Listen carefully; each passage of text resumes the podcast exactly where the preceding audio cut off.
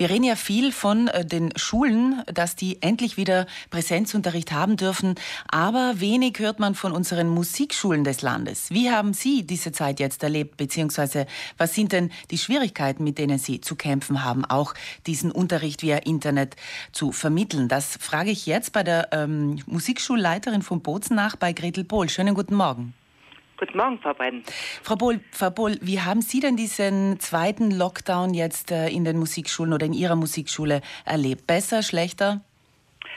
Ja, auf jeden Fall besser. Wir haben aus dem ersten Lockdown ziemlich gelernt und wir haben uns auch einige Techniken schon angeeignet, die jetzt sicher gut zum Einsatz kommen.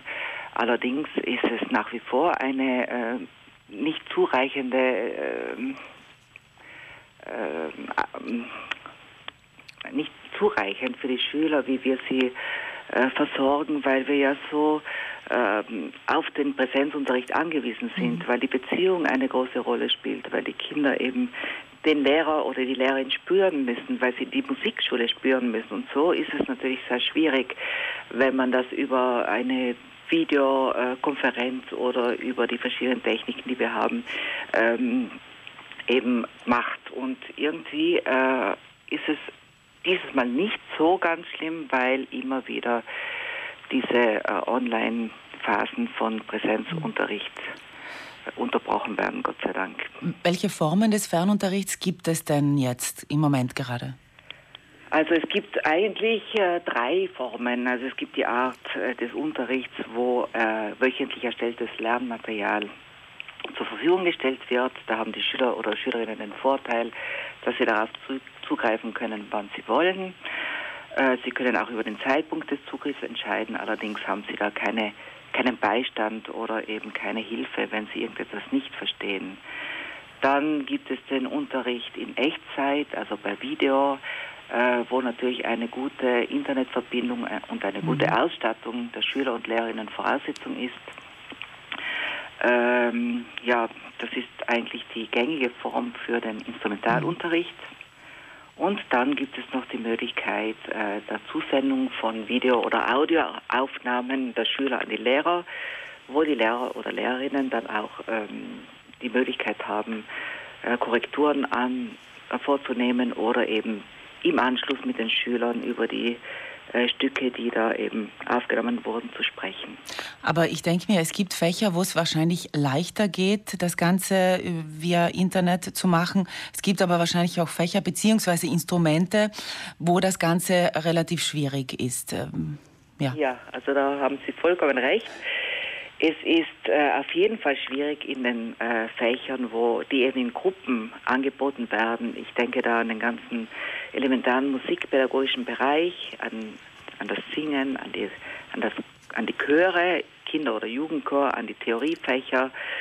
Äh, da ist es natürlich äh, sehr schwierig und vor allem, wie ich schon vorhin gesagt habe, wäre eben die Präsenz oder wäre, sie ist unabdingbar, damit der, der Unterricht gelingen kann. Äh, es ist natürlich auch äh, schwierig, weil Familien und Schüler nicht immer erreichbar sind oder weil sie eben überfordert sind und dadurch äh, kann es auch zu Demotivation kommen. Äh, es gibt Familien, die, wo Sprachschwierigkeiten vorherrschen oder auch äh, Familien mit Migrationshintergrund, die ähm, die Dinge nicht verstehen, die da vermittelt werden. Mhm. Also es ist wirklich nicht sehr leicht. Natürlich auch die gruppendynamischen Prozesse, die sind da nicht möglich oder haptische Erlebnisse können nicht gestaltet werden. Also es ist eigentlich ähm, nie äh, ein Ersatz für den normalen Unterricht in Präsenz, wo Kinder einander spüren, und wo auch die, äh, die, die, die, Lehrer die Kinder spüren und umgekehrt. Nun ist ja heute der 30. November, die Mittelschulen gehen wieder auf. Es gibt wahrscheinlich auch Musikunterricht in den Schulen, also in den Pflichtschulen. Was würden Sie sich denn wünschen jetzt? Was ist Ihr Wunsch an die Politik? Ähm, einfach wieder Präsenzunterricht, das höre ich jetzt schon ganz fest heraus. Auf jeden Fall. Also ähm, wir leben in einer Zeit, wo eben dauernd von den wirtschaftlichen Folgen von Covid-19 gesprochen wird. Man spricht von den Kollateralschäden, die Kinder und Jugendliche durch die Maskenpflicht, den Fernunterricht und die fehlenden sozialen Kontakte davontragen werden.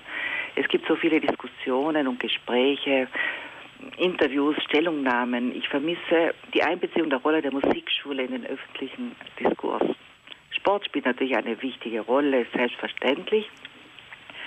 Doch die musikalische Betätigung ist doch mindestens so wichtig. Gretel Boll, Sie sind die Musikschulleiterin von Bozen. Was ist denn Ihr Wunsch äh, für Ihr Lehrpersonal? Die haben es wahrscheinlich auch nicht leicht, aber auch die Familien haben es nicht leicht. Was ist denn Ihr Wunsch an äh, diese zwei, also an die Familien und auch an die Lehrpersonen? Also mein Wunsch, äh, der, halt, der, der, der lautet, haltet durch, haltet durch und nützt die Chance, äh, neue Vermittlungstechniken kennenzulernen, die vielleicht auch nach Corona in den Unterricht eingebaut werden können.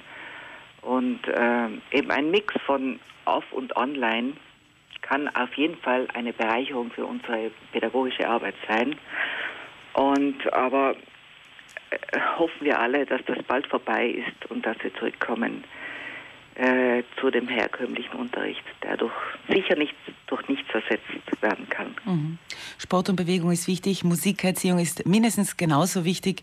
Vielen Dank, Gretel Boll, für, diese, für diesen Einblick, ein bisschen wie es in den Musikschulen derzeit auch zugeht. Und hoffen wir, dass dieser Präsenzunterricht auch wieder bald dort stattfinden kann. Alles Gute. Danke, danke Ihnen. Wiederhören. Wiederhören.